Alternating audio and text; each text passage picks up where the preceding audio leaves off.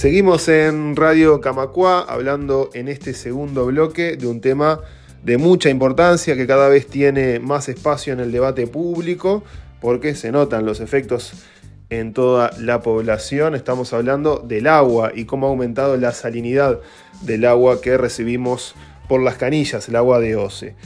El sindicato de trabajadores de OCE, FOSE, está muy pendiente sobre este tema y realizó una conferencia de prensa en este sentido. Así que vamos a tomar contacto con Marcos Míguez, él es secretario del agua de FOSE. Marcos, ¿cómo andás? Bienvenido a Radio Camacuá. Hola, muchas gracias por, recibirnos. Marcos, muchas gracias por estar aquí en la radio. Y la primera pregunta que te quiero hacer es, ¿cómo están tomando desde, desde FOSE esta situación que cada vez eh, toma más relevancia en la, discusión pública?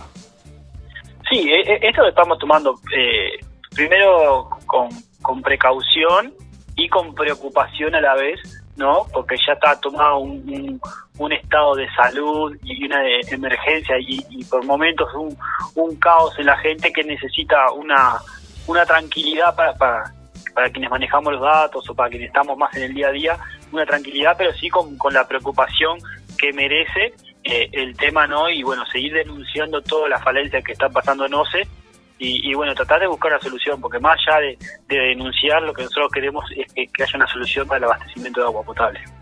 Bien, Marcos, contanos un poco, ustedes quizás tienen información desde adentro, ¿cuál es la situación? ¿Qué es lo que está pasando? ¿Por qué se llega a este nivel de sal en el, en el agua? Y si esto las autoridades entienden que se puede revertir. Bien, eh, esto surge de, una falta de, previsión, de una improvisación de OCE y del Estado en general con tema del agua, ¿no? Porque nosotros ya veníamos advirtiendo esto que iba a pasar, que íbamos a quedar, que el abastecimiento de agua potable se podía ver, ver complicado, ¿no? Por falta de personal, por las pérdidas que tenemos en la calle, ¿no? Y bueno, eh, lamentablemente el tiempo no da la razón en esta crisis, pero bueno, eh, esto viene porque OCE gastó las reservas de, abastecimiento de, agua potable que tenemos en Uruguay, en, lo que es eh, la represa de, Paso Severino y Río Santa Lucía, ¿no? que es donde tomamos el agua en aguas corrientes para, para, el área metropolitana, ¿no? y no hubo una previsión, porque hace un poquito de memoria en enero, cuando ya se decía vamos a gastar, nos quedan 10 días de, de, reservas de agua, ¿no?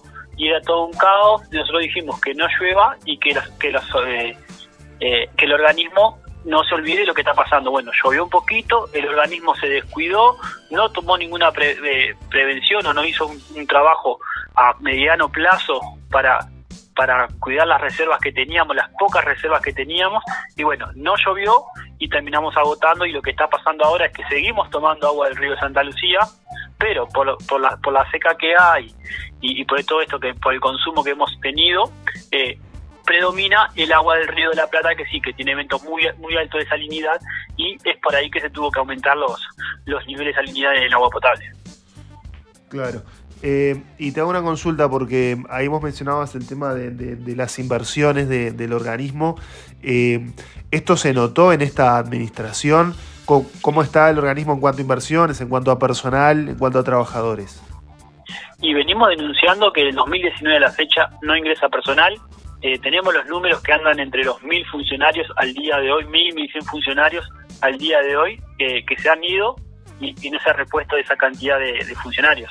Eh, la verdad, la problemática es es grande y más allá de la faltante de, funcionarios que tenemos, la falta de inversión que hay en OCE para sustitución de cañería, para reparación, para materiales, que, los compañeros y las compañías que andan en la calle puedan hacer las pérdidas.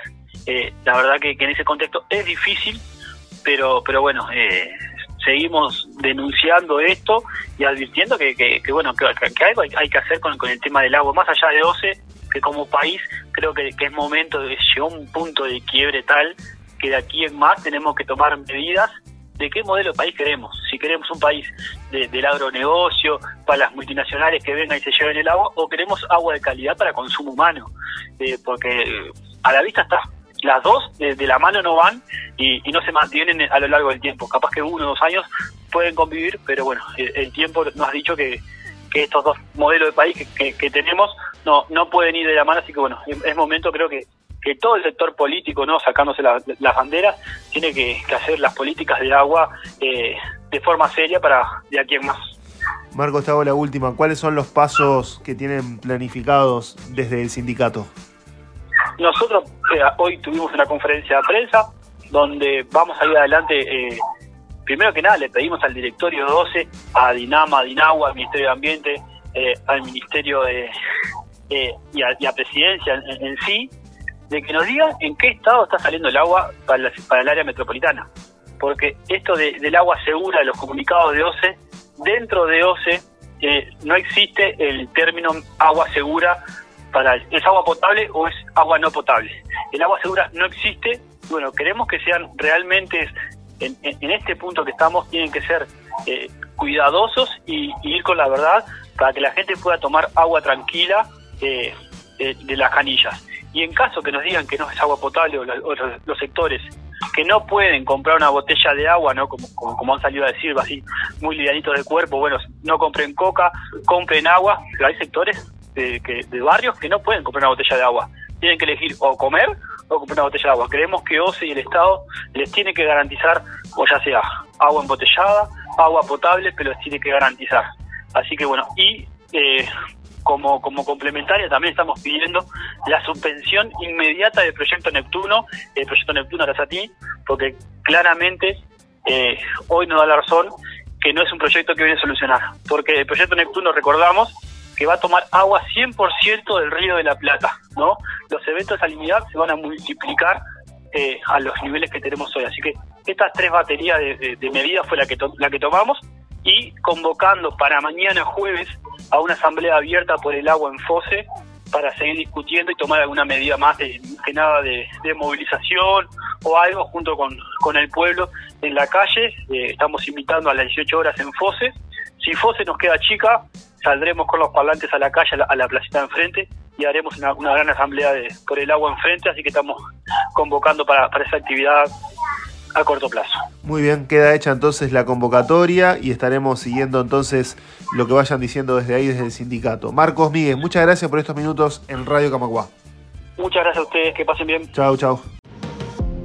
Camacuá Diario, un resumen informativo para terminar el día.